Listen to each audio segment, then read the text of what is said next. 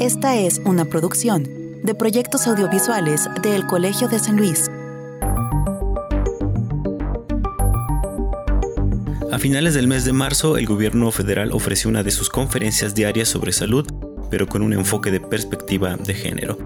Ahí se habló de la vulnerabilidad de las mujeres en la pandemia y se ofreció el dato de que el 80% del personal de enfermería en nuestro país son mujeres. Esto a muchos no les parecerá extraño, ya que en el mundo y evidentemente en México hay un estereotipo muy reforzado de que las mujeres son las que deben asumir el cuidado de los enfermos en las familias. Esto, en medio de una pandemia por un virus altamente contagioso, sin duda pone en una situación muy vulnerable a las mujeres de nuestro país. Ante esto, diversas organizaciones civiles han reaccionado y no solo han visibilizado el problema, sino que han emprendido acciones para atenderlo. En este sentido, la academia también ha hecho lo propio y han surgido proyectos como el emprendido por investigadoras del Colegio de San Luis y el Colegio de la Frontera Sur para generar materiales informativos que ayuden al cuidado y autocuidado de las mujeres en nuestro país que se dedican al cuidado de enfermos de COVID-19.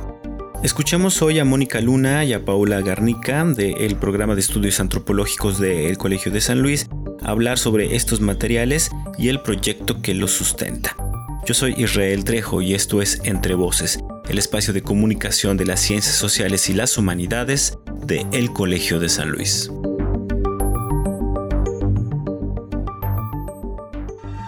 Proyectos audiovisuales del Colegio de San Luis presentan Entre Voces, un espacio de comunicación de las ciencias sociales y las humanidades.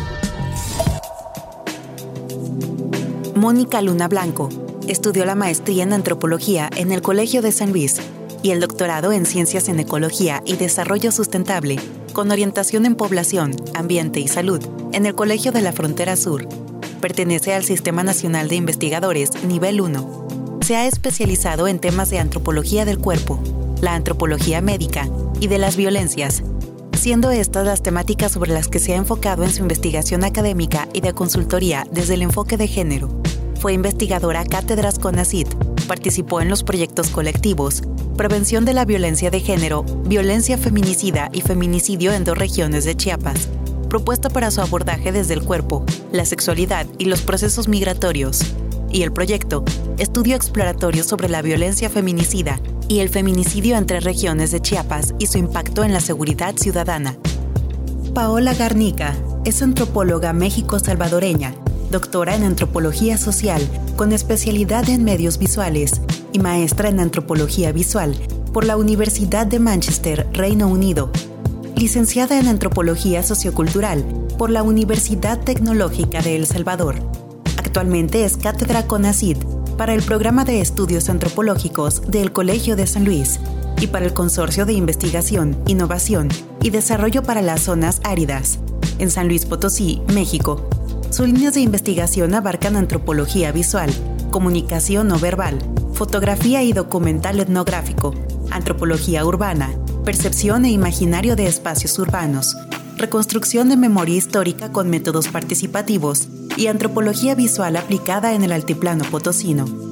Codirectora junto con Arturo Gutiérrez del Ángel y Miguel Ortiz Brizuela del documental y del barrio No Me Voy, locutora adjunta del programa de radio de divulgación científica, Coincidencias y Divergencias. Hola a todos, bienvenidos a una charla más de Entre Voces, el espacio de comunicación de las ciencias sociales y las humanidades del Colegio de San Luis. Soy Israel Trejo y me da mucho gusto el que nos escuchen a través de todas las plataformas que nos albergan, ya sea que nos están escuchando por la radio del Colmich los viernes, www.radiodelcolmich.com, o ya sea que nos escuchen también los sábados a las 12 o a las 6 de la tarde a través de Radio Universidad por el 88.5 de FM acá en San Luis Potosí. Y bueno, también quienes nos están oyendo a través de los podcasts que tenemos albergados en Mixcloud y en Spotify, pues también bienvenidos. Como bien saben, en las últimas semanas hemos dado una cobertura especial a lo que se está haciendo desde el Colegio de San Luis para atender eh, problemáticas emergentes que surgen a raíz de eh, la pandemia de COVID-19. COVID-19. Hemos hablado sobre temas de agua, hemos hablado sobre temas de seguridad humana, hemos hablado sobre temas de percepción de riesgo. Pero una de las preocupaciones que, digamos, se ha amplificado de manera importante en los últimos meses ha venido precisamente por varias colectivas eh, feministas o grupos de la sociedad civil o de la sociedad organizada que han puesto atención desde el inicio de que se anunciaron estas medidas de la Jornada Nacional de Sana Distancia en que había un riesgo inminente de que eh, aumentara, por ejemplo, la violencia de género y, bueno, muchos, muchas organizaciones y muchas colectivas ponían atención en el tema de género. ¿Por qué es importante el tema de género en medio de la pandemia? Hoy vamos a hablar un poco de todo esto a través de un proyecto o una acción, le quisiera yo también decir, emergente eh, que tiene que ver con la creación de algunas infografías para el autocuidado de mujeres que son a su vez cuidadoras de enfermos de COVID-19 o que se hacen cargo de los cuidados y de las labores del el hogar. Para esto hemos invitado a dos de las eh, participantes de este proyecto. Primero voy a saludar rápidamente a la doctora Mónica Luna del programa de estudios antropológicos del Colegio de San Luis. Mónica, ¿qué tal? ¿Cómo estás? Bienvenida. Hola, buenos días. Gracias por la invitación y saludos para todos y todas. Y también quiero saludar a la doctora Paula Garnica de Cátedras Conacit, adscrita también al programa de estudios antropológicos del Colegio de San Luis. Paola, ¿qué tal? Bienvenida, gracias por acompañarnos. Hola, ¿qué tal Israel? Muchas gracias por la invitación y un placer estar con ustedes. Muy bien, eh, pues es una charla importante porque creo que, hay mucha información de por medio que tiene que ser difundida prácticamente al momento, como muchas cosas que se están haciendo ahora desde la ciencia para atender al COVID-19, son más bien como acciones responsivas, emergentes, y un poco de eso hablaremos en, este, en, esta, en esta emisión. Eh, Mónica, cuéntanos un poco sobre este contexto, de dónde parten ustedes eh, para asumir que es urgente que las mujeres tengan este herramientas, información para poderse cuidar en medio de, esta pandemia. ¿Por qué decimos, por qué se dice en los medios, en las redes sociales, que esta pandemia tiene género? Sí, bueno, algo importante es señalar que los estereotipos de género nos colocan en franca desventaja a las mujeres a la hora que se nos asignan roles estereotipados uno de ellos, el más predominante, puede ser sin duda el del cuidado, ¿no? ¿A quién le toca hacer qué en la casa? Eh, ¿Quién cuida a los ancianos? ¿Quién cuida a los enfermos? ¿Quién cuida a los niños pequeños? ¿Quién cría? ¿Quién se dedica las mayores cantidades de horas a la semana, al día, podemos decir, eh, al cuidado y resolución de cosas en el hogar? Se ha asignado hacia las mujeres. Esto nos pone en un desequilibrio, porque las mujeres no solo estamos en el espacio privado de la casa, sino también ya hemos conquistado y ocupado espacios públicos, ¿no? Al igual que los varones. Eh, la diferencia es que a los varones les ha faltado integrarse también en esta distribución equitativa de los cuidados. Entonces, en esta situación eh, de pandemia, de enfermedad cuando a todos nos regresan a casa o a los que podemos tener esta posibilidad de estar en, cuarentena trabajando desde casa, pues a las mujeres se nos incrementa considerablemente.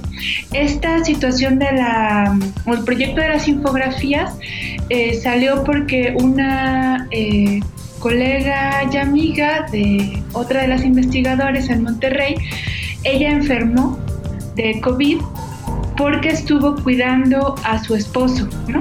Entonces, esto fue algo, y ella enfermó, eh, estuvieron hospitalizados, ¿no? incluyendo procesos graves de, de la manifestación de la infección de COVID-19 y de ahí se generó la inquietud de, bueno, ¿y a nosotras quién nos cuida? ¿O nosotras cómo nos cuidamos? Porque una intención de las infografías es resaltar que en este desequilibrio no es que digamos, bueno, ya no vamos a cuidar a nadie, sino es la, intención de decir nuestra salud es importante, nuestros cuidados deben ser revalorados, los varones le tienen que entrar, pero en muchas situaciones nosotras seguimos cuidando. Entonces, ¿qué acciones, qué elementos podemos realizar para el autocuidado cuando nosotras mismas tengamos, eh, si llegamos a contraer la infección de COVID-19 o cuando por la situación familiar pues estamos al pendiente o al cuidado de niños pequeños, de adultos mayores y de ahí salieron estas infografías reconociendo que eh, la mayor carga de trabajo en esta situación de pandemia sigue siendo hacia nosotras mujeres, reconociendo que necesitamos darnos herramientas para compartir y para considerar el todo, ¿no? Desde quienes tienen que seguir saliendo a trabajar, eh, cajeras de los en las farmacias, em, enfermeras, eh, todo el personal médico de salud femenino que, están ahí atendiéndonos, hasta eh, cuestiones emocionales. Las infografías también incluyen reconocer que a veces nos cansamos, etcétera, etcétera. Entonces, sí, la pandemia tiene género, tiene género, impacta en cuanto a carga epidemiológica más a los varones, pero en cuanto a carga sociocultural más a las mujeres, eh, no solo en salud, sino también en violencia. Muy bien, eh, Paola, tanto tú como, como Mónica justo acababan de participar en otro programa de radio donde hicimos, tratamos de hacer una síntesis, un recuento de lo que había pasado en los movimientos del 8 de marzo y el paro del 9M y en ese programa poníamos en contexto de que estas problemáticas eh, de género muchas veces son invisibilizadas. Está pasando lo mismo con este asunto de, la pandemia de COVID-19. O sea, por ahí hubo una conferencia de prensa a finales de marzo de estas que dio la Secretaría de, Salud, que fue una conferencia con perspectiva de género, por así llamarle. Pero eh, fuera de esto, las autoridades han puesto atención en esta problemática o la respuesta sigue viniendo otra vez desde la sociedad organizada. Pues bueno, en ese sentido creo que Mónica va a poder responder mejor, pero lo que yo he estado monitoreando es que es muy poquito. Para, yo creo que es muy poco. No he visto casi nada de, sobre eso. He visto más noticias sobre la elevación de la violencia eh, eh, intrafamiliar. Este, pero claro, ahorita el gobierno está muy, muy enfocado en eh, pues poner al día sus sistemas de salud, ¿no? Que la gente se quede en casa, etcétera, etcétera, ¿no? Pero ese lado sociocultural de que habla Mónica, pues me parece que sí está, está un poco más invisibilizado. Eh, en verdad, y sobre todo por eso, porque no, no hay una conciencia de las expectativas, ¿no? Eh, de, de, hacia una mujer dentro del hogar, ¿no? O sea, se asume, se asume que este, ella tiene que llevar estas tareas y aquellas tareas y aquellas tareas, ¿no? Entonces me parece que eso sí está, ya de por sí antes de la pandemia, estaba invisibilizado, ¿no? Ya con esto, o sea, añádele otra capa o imagínatelo como en capas, ¿no? Este, pues ahorita está todo muy, muy orientado a el sistema de salud, luego la economía, la nueva normalidad, etcétera, etcétera. Entonces, claro, es una oportunidad de oro ahorita, porque si hablas de la nueva normalidad, esto podría ser una muy buena parte de la discusión, ¿no? Esta cuestión del género. Claro, y bueno, eh, para hablar un poco más precisamente sobre... Eh, cómo han reaccionado las autoridades y precisamente al haber una invisibilización, imagino, hay también una ausencia, un vacío de información.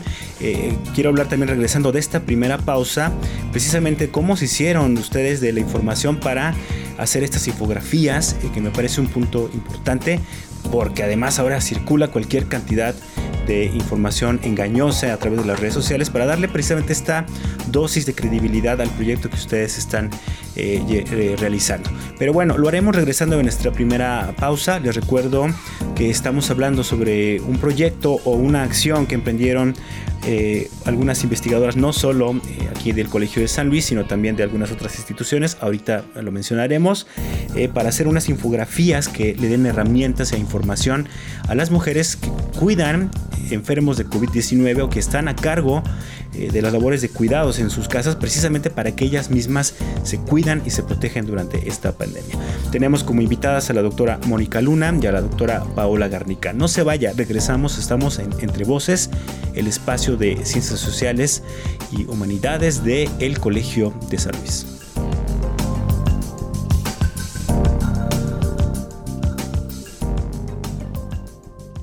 Estás escuchando Entre Voces, Entre Voces, espacio de comunicación de las ciencias sociales y las humanidades del Colegio de San Luis. Hoy charlamos con Mónica Luna y Paola Garnica del Colegio de San Luis. Contáctanos radio arroba colsan.edu.mx. Regresamos a Entre Voces, el espacio de comunicación de las ciencias sociales y las humanidades del Colegio de San Luis, Centro Público de Investigación en Ciencias Sociales y Humanidades, ubicado en San Luis Potosí, que pertenece a este sistema de centros públicos de el CONACYT. Hoy estamos hablando eh, sobre un proyecto que plantó eh, el diseño de algunas infografías para dar herramientas e información a las mujeres en México, eh, partiendo precisamente de el hecho de que hay un estereotipo muy reforzado en México de que las mujeres son las quienes se deben encargar de los cuidados de los enfermos, además de los cuidados de las familias, eh, lo que en medio del contexto de esta pandemia, bueno, les genera una carga extra eh, de estrés, eh, desgaste emocional, psicológico, etcétera, de muchas cosas, además del inminente riesgo que corren por cuidar directamente a los enfermos. Para hablar de este proyecto nos acompaña la doctora Mónica Luna y también la doctora Paola Garnica del programa de estudios antropológicos del Colegio de San Luis. Y bueno, eh, Mónica, hablábamos eh, en el bloque pasado de los estereotipos y le preguntaba a Paola sobre la reacción precisamente de las autoridades mexicanas en torno a este, esta invisibilización de los problemas de género que se están agravando con este tema de la pandemia. Eh, ¿Qué pasa con las autoridades? De pronto da la impresión que, están más ocupados precisamente en reforzar los estereotipos que en aportar y hacer visible el problema para tratar de, reducirlo, ¿no?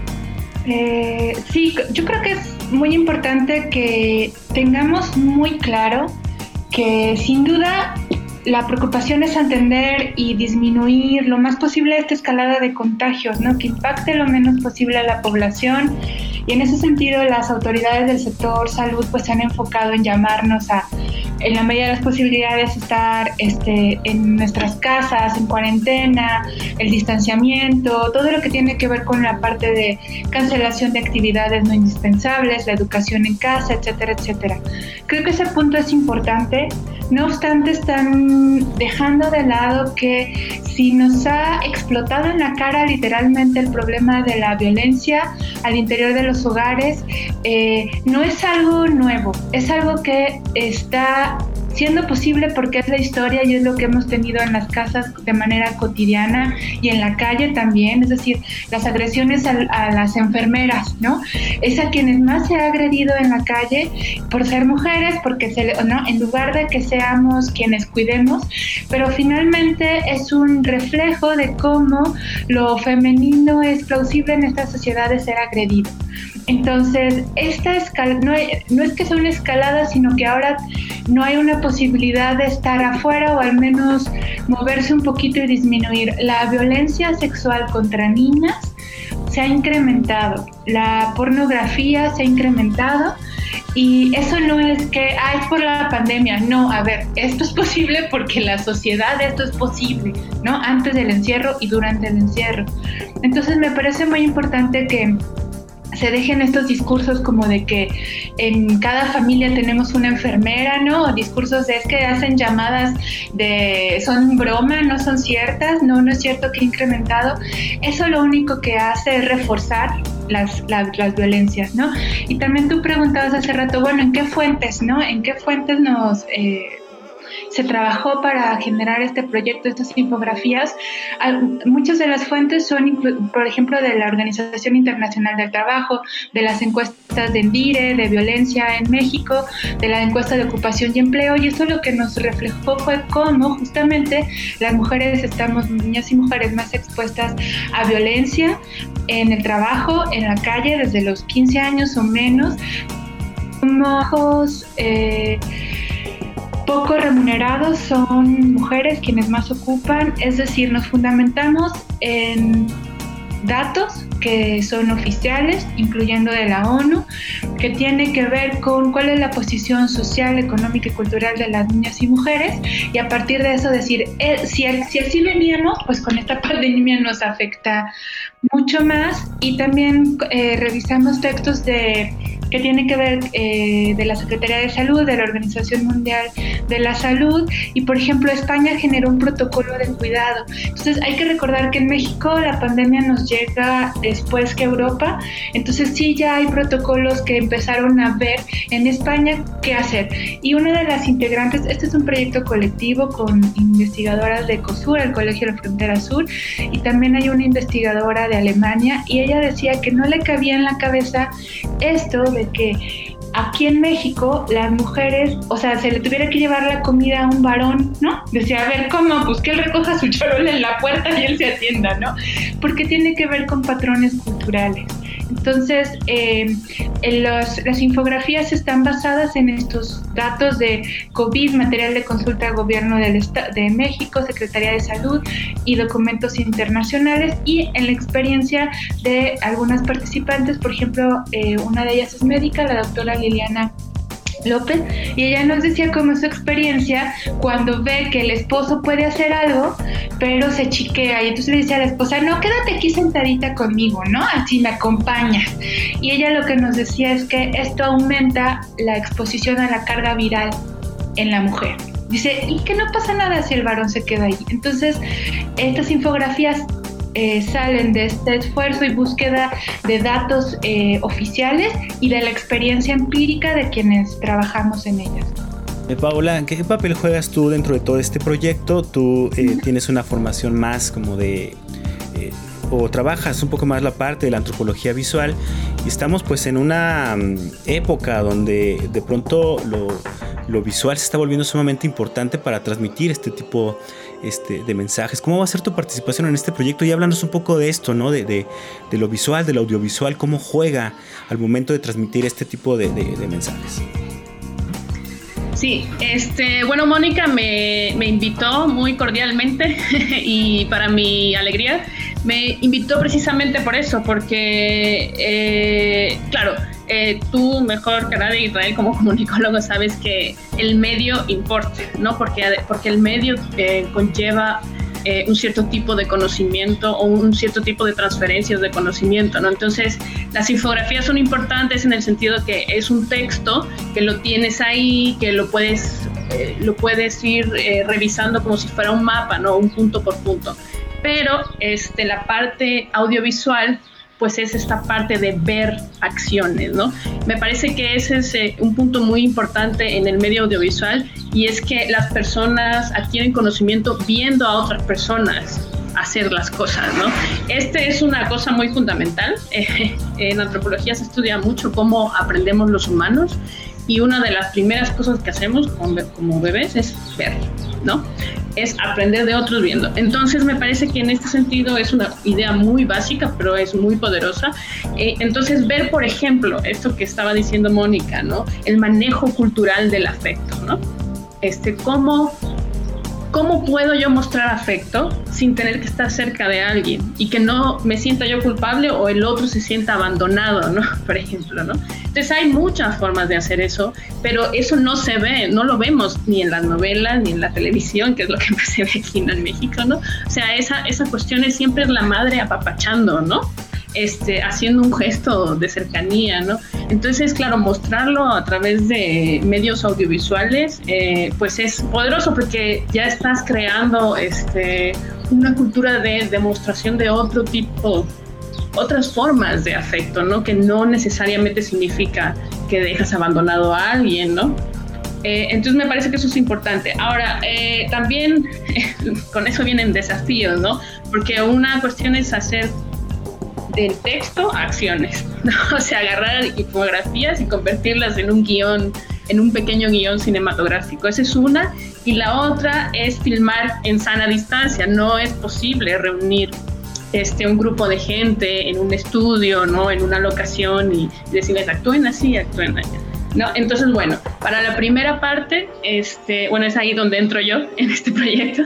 Para la primera parte, entonces se hicieron una serie de guiones eh, se empezó con una de las infografías y se diseñó un guion eh, con, el, con la especificidad de segregar estas acciones, ¿no? Es decir, analizamos el guion y separamos las acciones importantes de ese guion, ¿no? Por ejemplo, en esta cuestión de mostrar afecto, ¿no? Que cómo hacemos, o sea, cómo demostramos eh, afecto de otra forma. Entonces, no sé, una foto de alguien este, con un celular mandándole un mensaje de, de, agradecimiento a alguien más, ¿no?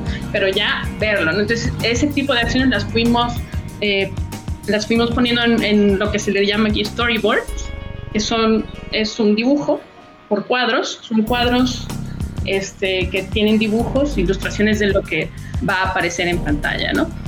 Entonces, esa fue por un lado, y lo otro el desafío mayor para mí, me parece, fue esta cuestión de filmar y de juntar a la gente. Entonces, lo que ideamos con Mónica, yo le propuse a Mónica que por qué no este, pedíamos a la misma gente que hiciera fotografías, les dábamos un guion, o sea, a partir del guion de acciones, les pedíamos a la gente que fotografiaran en sus casas este, este guion.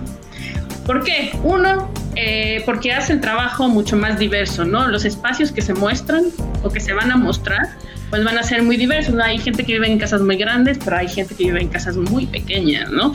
Y, la, y el distanciamiento, pues a lo mejor no es, no es tan deseable como quisiera, ¿no? Entonces, eh, el, el tener colaboradores en otros espacios nos da también, o nos va a dar, esperemos que nos dé, esta, esta diversidad, de espacios, ¿no? Que se pueden llevar a cabo los protocolos y cómo se pueden llevar y que la gente vea que se pueden llevar en diferentes espacios, ¿no? Este, entonces eso, les pedimos a varias personas eh, que se hicieran cargo de, de, uno de los guiones, son cinco en total, este, e hicieran eh, eh, las fotografías y luego mandaran el material y ya juntos, este, aquí, bueno, yo aquí con, con mi becaria Yolanda Méndez, unirlo, editarlo y unirlo en un video que sea un video de fotografía, ¿no? Agregarle texto, agregarle audio para que sea eh, una ambientación más adecuada y ya sacarlos como cápsulas, ¿no? Entonces esa es, esa es la idea más o menos de las cápsulas informativas en, este, en esta situación de pandemia, ¿no? Y este, quiero decir que la verdad eh, es un trabajo colectivo, ha sido un trabajo colectivo que ha incluido a investigadoras de COSUR, a nosotras, Mónica y a de, de Colsan, y también a, Yolanda, que es, una, es becaria, es mi becaria, y ella ha puesto mucho trabajo también en los, en los guiones fotográficos, ¿no? Entonces, en ese sentido, pues sí ha sido un trabajo eh, de equipo. Claro, y es una, es una buena fórmula de trabajo, sobre todo cuando se, se requieren respuestas rápidas, ¿no? Porque lo que ustedes están atendiendo está sucediendo ya, justo ahora. Y bueno, para hablar ya un poco más sobre el contenido de las infografías, eh, vamos a retomar precisamente ese tema regresando de nuestra segunda eh, pausa. Les recuerdo que estamos en Entre Voces, el espacio de comunicación de las ciencias sociales y las humanidades del Colegio de San Luis. Charlamos con eh, Mónica Luna y Paola Garnica sobre este proyecto de brindar información para el autocuidado de las mujeres en México ya sea que se dediquen al cuidado de enfermos de COVID-19 o que eh, están en un eh, mayor grado de vulnerabilidad precisamente por esos estereotipos y condiciones socioculturales que las ponen al frente de los hogares en México. no se vaya, regresamos en un minuto.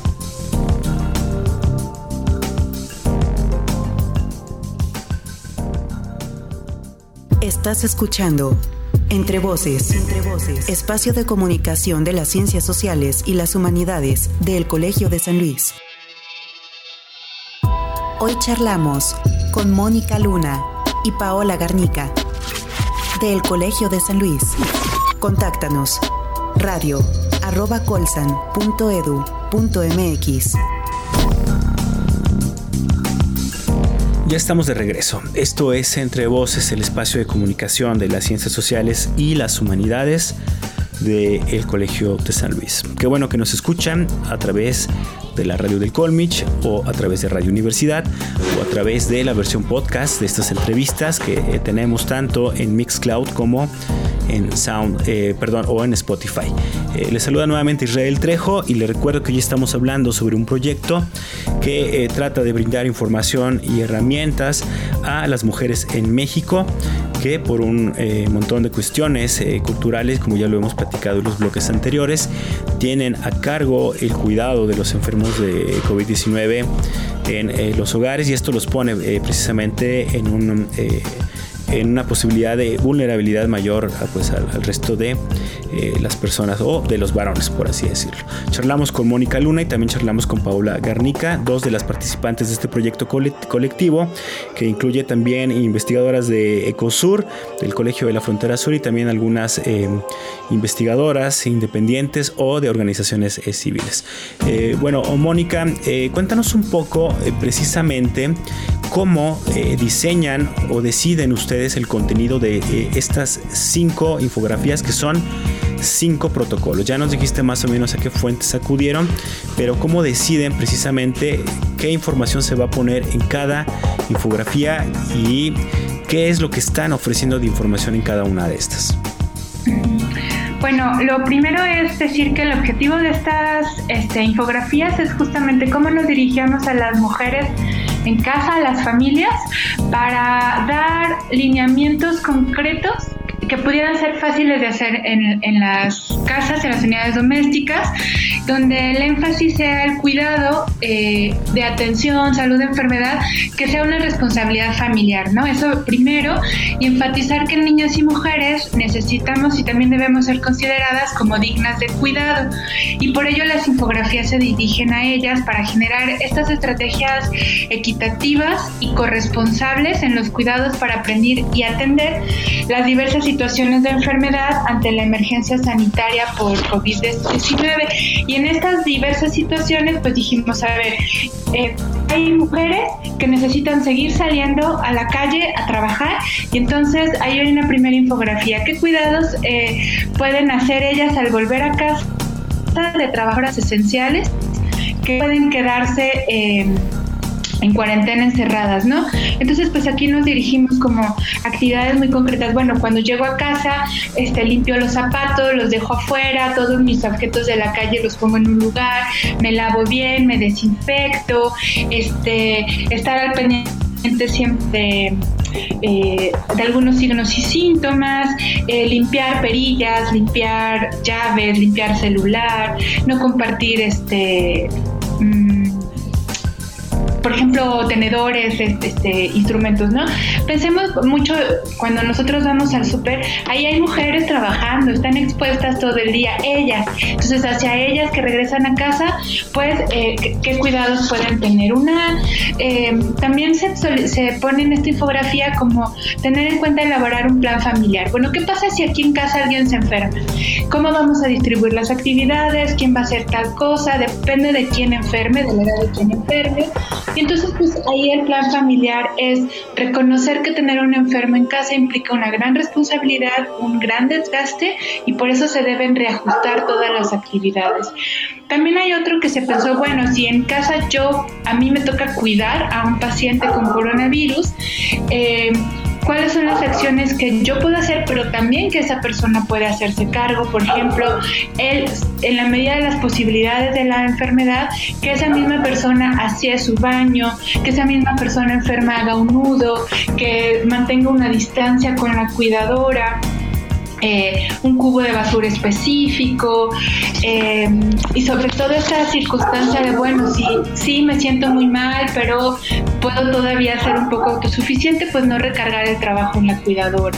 Hay otra ah, infografía que tiene que ver con eh, cuidados comunes, que es en la medida de lo posible mantener esta distancia para no recibir la carga viral tan fuerte del enfermo o estrategias como, bueno, mira, estás en la misma casa, pero no le tienes que estar hablando a cada rato, ¿no? Si tú tienes tu celular y él también, mándale un mensajito, no estés como ahí em, todo el tiempo encima porque eso es muy desgastante.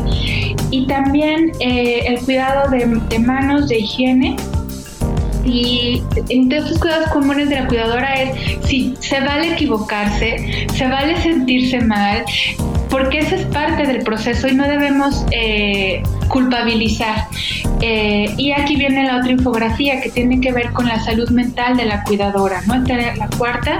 Aquí algo fundamental es poder reconocer que yo cuidadora soy persona, también me canso, también me equivoco, también no sé qué hacer a veces, estoy agotada y entonces aquí la invitación máxima es a reconocer que mi trabajo vale que lo que yo puedo hacer en la medida de lo posible vale y entonces en ese sentido mantener como la autoestima y el autocuidado, reconocer que quien está cuidando hace lo más que puede, pero también que es importante decir, pedir ayuda, mantenerse en contacto con otras personas por celular, por abriendo la puerta, viendo a la vecina, pero es justamente poder quitar estereotipos de culpas y reclamos, ¿no? O sea, porque hago lo más que puedo, porque hay muchas mamás, eh, podemos acordarnos nuestras abuelitas, de verdad ellas se sienten responsables del cuidado de toda la familia y hay que decirles, no, delega, delega, delega, delega, ¿no? O sea, los chiquitos pueden hacer cosas, los adultos, los jóvenes, todos podemos hacer algo dentro de la casa. Y entonces, este, creo que este del cuidado mental es para aprender a delegar, para que aprendamos a soltar también como mujeres estas corresponsabilidades. Y la quinta es, en caso de que yo sea quien enferme, con COVID y estoy sola en casa o estoy a cargo de, menores, ¿no? Y estoy sola como adulto, ¿qué es lo que puedo hacer? Eh, ¿Cómo, qué cosas puedo necesito estar al pendiente, temperatura, etcétera, etcétera. Sobre esta, por ejemplo, ya el equipo de Pau y Yolanda hicieron ya una eh, la primera cápsula audiovisual, ¿no? O sea, a eso vamos a poder eh, convertir estas infografías en cápsulas. Y sobre esta en específico ya está eh, casi lista esa cápsula, pero tiene que ver con, bueno, eh, si puedo, si vivo sola, pedir a familiares y amistades que me dejen la comida afuera, ¿no? O sea, pedir ayuda. Creo que también estas cápsulas son de conectarnos de manera sana. O sea, la distancia no quiere decir que me aíslo de la sociedad, de mi familia, de cómo me siento, de lo que necesito, sino justamente lo contrario, buscar conectarnos desde otra eh, mirada. Y de ahí es que eh, estos protocolos, el equipo de diseño del Colegio de San Luis nos apoyó con el diseño de las infografías, ¿no? Entonces también reconocer que este es un trabajo que si bien nace de unas investigadoras que conectan, pues en realidad que estemos trabajando en las cápsulas es un trabajo colectivo de cada quien según su especialidad y casi todas somos mujeres, ¿no? En ese sentido. Este, eh, Paola, eh, hay un proceso aquí intrínseco de apropiación social del conocimiento, ¿no? En, el proyecto. O sea, hay información, hay datos. Ahora lo, importante y lo complicado, y tú nos, es lo que quiero que nos platiques un poco, es diseñar precisamente mensajes para que este conocimiento se adquiera, se aprenda y permanezca, ¿no? Eh, principalmente en las mujeres, pero también a, a quienes formamos también parte de las familias, ¿no? Sí, este, bueno, una de las cosas interesantes en ese sentido, eh, cuando nos sentamos a hacer el ejercicio de, construir, porque este es un ejercicio de, construcción de información, ¿no? Eh, sobre todo en el sentido de encontrar eh, objetos, lugares y acciones que den un mensaje, ¿no? Entonces, eh, por ahí dividimos el, guion y la división del guion, eh, o cómo está dividido el guion, ha sido importante porque eh, son como unidades de análisis casi, ¿no? tenemos un personaje principal y en el caso de las infografías de las cinco, pues todas son mujeres, ¿no? Eso es súper importante, ¿no? Que el, principal, que el personaje principal sea una mujer. Luego, personajes, personajes secundarios, ¿no? Que significa eh, los hombres, ¿no? La participación de los hombres y los niños, eh, es decir, todas aquellas personas que no sean mujeres y cuál es el rol que les vamos a dar en pantalla, ¿no? Eh, el escenario también, ¿no? Que significa, pues, representar el cotidiano, ¿no? una cama desarreglada, este, una cocina con trastos sin lavar, ¿no? Sí, o, sea, que, no parezca una, una, escena de novela, ¿no? Exactamente, que sea algo con lo que la gente se identifique, ¿no? Porque en verdad que esta es una, entonces es una fase de crisis, entonces claro, la gente no va a ser perfecta, ¿no? O sea, nunca lo ha sido ya de por sí, ¿no? Pero, pero en una crisis pues no vas a tener tu casa así, ¿no? Rechinando, ¿no? Pues no.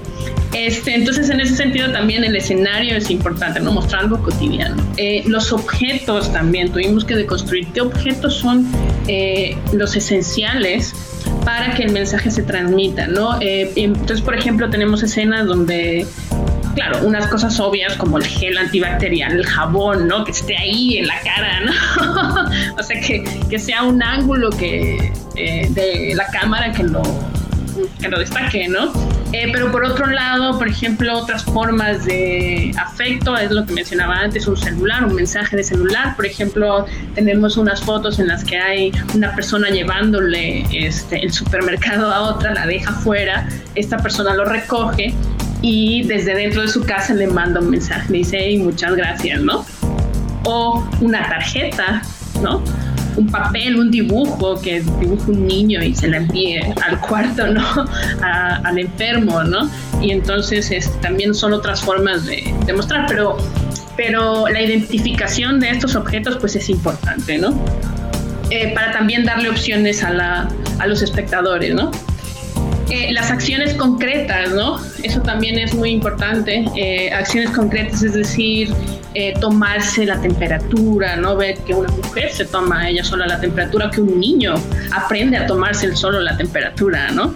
O que un hombre aprende a tomarse solo la temperatura, ¿no? Exactamente. Eh, este, el calendario, ¿no? Eh, mostrar el calendario y el tiempo son 14 días, entonces este, hay que monitorear eso también, ¿no? Entonces, eh, asear la habitación, abrir las ventanas, es una acción muy simple, ¿no? Y muy cotidiana quizás, pero que ahora, en este momento, es bien importante, ¿no? Entonces, ese tipo de, de acciones concretas son las que, las que hemos, este, deconstruido en este en las infografías, ¿no?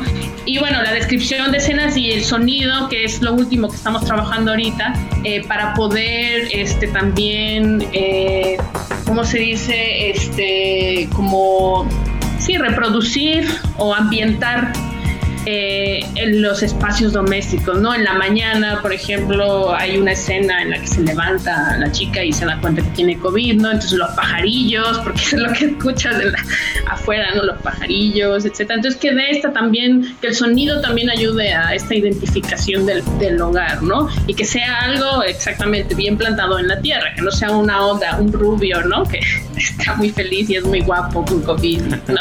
No, no, eso no, no es eso no es real, ¿no? Entonces, más bien una identificación real con, pues, con nuestras circunstancias, ¿no? Y está bien.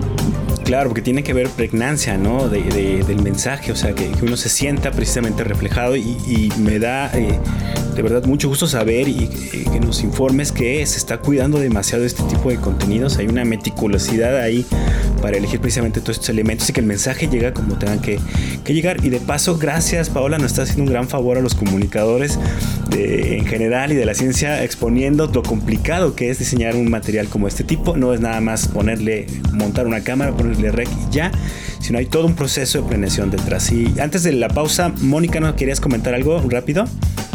Sí, quiero hacer énfasis en algo. Estas infografías están pensadas en poblaciones urbanas, mestizas, y nos hace falta justamente toda la traducción cultural para que puedan llegar a poblaciones indígenas, porque reconocemos que ahí son otros los contextos, otros los escenarios, otras las posibilidades incluso, y también eh, pues que que no estamos ajenas a eso, ¿no? Porque tenemos muchas realidades en México, en San Luis Potosí, en Chiapas, tenemos eh, personas que en un departamento pueden estar 6, 7, 8 personas de una familia y otros escenarios donde puede haber familias en una casa muy grande con tres personas. Entonces, no estamos ajenas a esas otras realidades y en este momento esto es lo que es posible para este equipo de investigación y esperamos pues que pueda ser aprovechado y que en la medida de, lo posible podamos generar eh, y adaptar socioculturalmente estos datos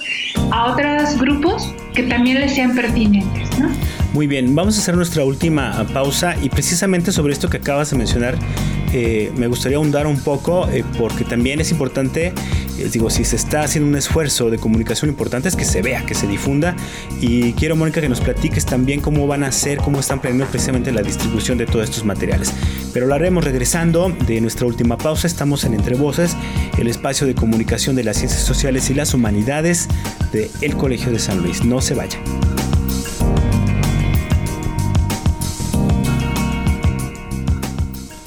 Estás escuchando Entre voces. Entre voces. Espacio de comunicación de las ciencias sociales y las humanidades del Colegio de San Luis. Hoy charlamos con Mónica Luna y Paola Garnica del Colegio de San Luis. Contáctanos. Radio arroba colsan.edu.mx. Regresamos al último bloque de Entre Voces, el espacio de comunicación de las ciencias sociales y las humanidades del Colegio eh, de San Luis. Durante toda esta emisión o todo este episodio hemos hablado con Mónica Luna y Paola Garnica acerca de un proyecto eh, que eh, pretende diseñar, bueno, ya diseñó algunas infografías y están diseñando otros materiales audiovisuales para darle información y herramientas a las mujeres de autocuidado en medio de la pandemia de COVID-19. Ya hablamos ampliamente del contexto de por qué hicieron esto. Eh, prácticamente estamos concluyendo la entrevista. Y bueno, Mónica, para concluir rápidamente, todo esto que, es, que diseñaron ya y que están en, proceso de trabajo, por ejemplo, lo que está haciendo eh, Paola. Eh, con estas circunstancias, con lo complicado es ahorita que, tenemos un país parcialmente detenido, ¿cómo están pensando ustedes la estrategia para difundir estos materiales y que lleguen precisamente a manos de quienes tienen que, llegar? Bueno, las infografías estuvieron listas la primera semana de abril, me parece, no, segunda, y la tercera semana de abril estuvieron listas, justo regresando del periodo de vacaciones. Entonces, creo que aquí hemos tenido ya una difusión, de hay espacios donde se encuentran las infografías eh, colgadas. Esto gracias a las áreas de difusión y divulgación del Colegio de San Luis y del Colegio de la Frontera Sur. El Colegio de la Frontera Sur, ya tiene una página específica de... Eh, de COVID, de lo que están produciendo ellos y el Colegio de San Luis ya también tenemos esta opción. Se ha distribuido en redes como Comexo, por ejemplo, está la información ahí que tiene que ver con instituciones de ciencias sociales en el país, a través de Facebook, en nuestras redes personales. Eh, participan en este proyecto o, eh, integrantes de organizaciones de la sociedad civil de Chiapas y ellas también ya están difundiendo. Entonces, la mm, facilidad de las infografías es que están en JPG y PDF, se pueden subir a Facebook, se pueden mandar por WhatsApp, que es lo que nos interesa. Ah, yo ya recibí solicitudes a mi correo personal del Colegio de San Luis que se las envíe y se ha hecho también de esa manera. Entonces yo creo que eh, la posibilidad incluso ahora o por, por televisión o por radio de decir aquí está el material y es quienes estén interesados pueden acceder a través de los sitios institucionales del Colsan o de COSUR o escribirnos un correo a quienes estamos trabajando en esto y nosotros con todo gusto las hacemos llegar, es material gratuito y sería la misma estrategia para distribuir las cápsulas audiovisuales en las cuales está trabajando Paola nos está guiando en ese trabajo al, al, al equipo. Y es esto, ¿no? Es también pedirle a las personas que nos ayuden a distribuirlos, ¿no? O sea, yo tengo un grupo, una asociación, el grupo de escuela de mi hijo, de mi hija. Eh, ahí también, ¿no? Que, que estos chats sean para poder llevar esta información que, eh, que invite al autocuidado y a la valoración del cuidado de las mujeres. Muy bien, y Paola, no olvidar lo que mencionaba hace rato eh, Mónica, ¿no? Vamos, están ustedes atendiendo un frente muy específico de mujeres con esta información, pero hay todavía mucho trabajo detrás, ¿no? Que, mucho trabajo que falta y digamos, ustedes están también haciendo esfuerzos para atender otros sectores, ¿no? Así es, eh, sí, como decía Mónica, este es un trabajo pues eh, orientado pues, específicamente a una población urbana mestiza, ¿no? Pero este, no hay que olvidarnos de la población indígena, por ejemplo, que habla otros idiomas. Eh, entonces, en este sentido, pues hay mucho trabajo por delante. Nosotros estamos haciendo lo que podemos con las limitantes que tenemos, pero sí es importante eh, decir que, o sea, estamos tomando en cuenta eso y que todo el mundo también sepa que hay que tomar en cuenta esta parte de traducir, por ejemplo, ¿no? Eh, traducir estas infografías a, otros idiomas, pero para eso, pues así como el proceso de compresión de un texto audiovisual, la traducción también es un proceso que pues implica tiempo, implica dinero sobre todo, ¿no? Porque hay que localizar a la gente que, que, uno, que hable el idioma y dos, que además lo escribe, ¿no? Porque tampoco, o sea, esas son otras salvedades dependiendo del idioma, ¿no? Pero pero en ese sentido, pues sí, ¿no? O sea, queda mucho, mucho trabajo por hacer. Por ejemplo, también este, otro tipo de condiciones más rurales, ¿no? Gente que vive en el campo, que, que tiene otras dinámicas, ¿no? Este, eh, me parece que eso sí hay que, hay que tenerlo en la cabeza y pues también animar a la gente eh, a, pues a trabajar en eso también, ¿no? Si hay alguien que no, si hay alguien que, que, quiera participar o algo así en ese sentido, pues animarlo, o sea, como darles esas opciones, están estas líneas que necesitan ser, necesitan ser este, atendidas, ¿no? Muy bien, y Mónica, ya para cerrar, compártenos correos electrónicos por si quieren contactar con ustedes. Y bueno, lo que está detrás de todo esto finalmente también es un mensaje de que la responsabilidad de los cuidados y las labores del hogar no son únicamente de la mujer, sino son de todos, ¿no? Sí, eh, es una invitación a que esta situación de, pandemia, de regresar a casa, de estar aquí, nos lleve a replantear y, y, generar nuevas estrategias en donde todas las personas que viven al interior de una casa, no importa la edad, no importa el sexo, pueden colaborar y deben colaborar, ¿no? Creo que esta es la invitación de el cuidado y la responsabilidad en una familia es de todos quienes forman parte de esa familia, ¿no? No es exclusivo de las mujeres. Entonces, este es como la, el mensaje que a mí me gustaría dejar. Todas y todos tenemos todas las herramientas de acuerdo a nuestra condición para colaborar en algo. Los correos, si quieren contactarnos, bueno, los, hay dos correos que están en las infografías, eh, gsánchez.ecosur.mx y mónica.luna.colsan.edu.mx y en la parte de todo el desarrollo de las infografías, eh, cápsulas audiovisuales. Nos está apoyando Paola y eh, creo que ella puede también dar su correo. Y pues sí, queda abierta la invitación a, que otras y otros se sumen en estos esfuerzos o que propongan otras cosas. No creo que se trata de sumar como sociedad, como científicas, como científicos, eh, lo que podamos en estos momentos. Gracias, Israel. Gracias, Mónica. Y Paola, tu correo rápidamente también para que te puedan contactar y apoyar si es necesario en estos procesos. Sí, mi correo es paola.garnica.colsan.edu.mx. Ahí estoy este, revisándolo todo el tiempo. Estamos este, completamente conectados ya todo el día. Pero bueno, eh, les agradezco de verdad. Eh, de verdad que, entiendo la importancia de la difusión de este tipo de proyectos y espero que, en ese sentido esta entrevista, esta charla, este podcast sirva precisamente para estos fines, ¿no? que más gente conozca el proyecto y que estos mensajes, estas infografías, estas cápsulas en video, estos materiales visuales eh, finalmente cumplan con la función para que lo tienen planeado. Es que, eh, Mónica, muchas gracias por acompañarnos hoy en esta entrevista. Gracias, saludos para todas y todos. Y también Paola, muchas gracias por acompañarnos. Ha sido un placer tenerte en, el programa. Muchas gracias a ti Israel y saludos y cuídense mucho. Exactamente, que cuidarnos todos. Y bueno, yo los dejo ya con la última parte de Entre Voces, el espacio de comunicación de las ciencias sociales y las humanidades del Colegio de San Luis.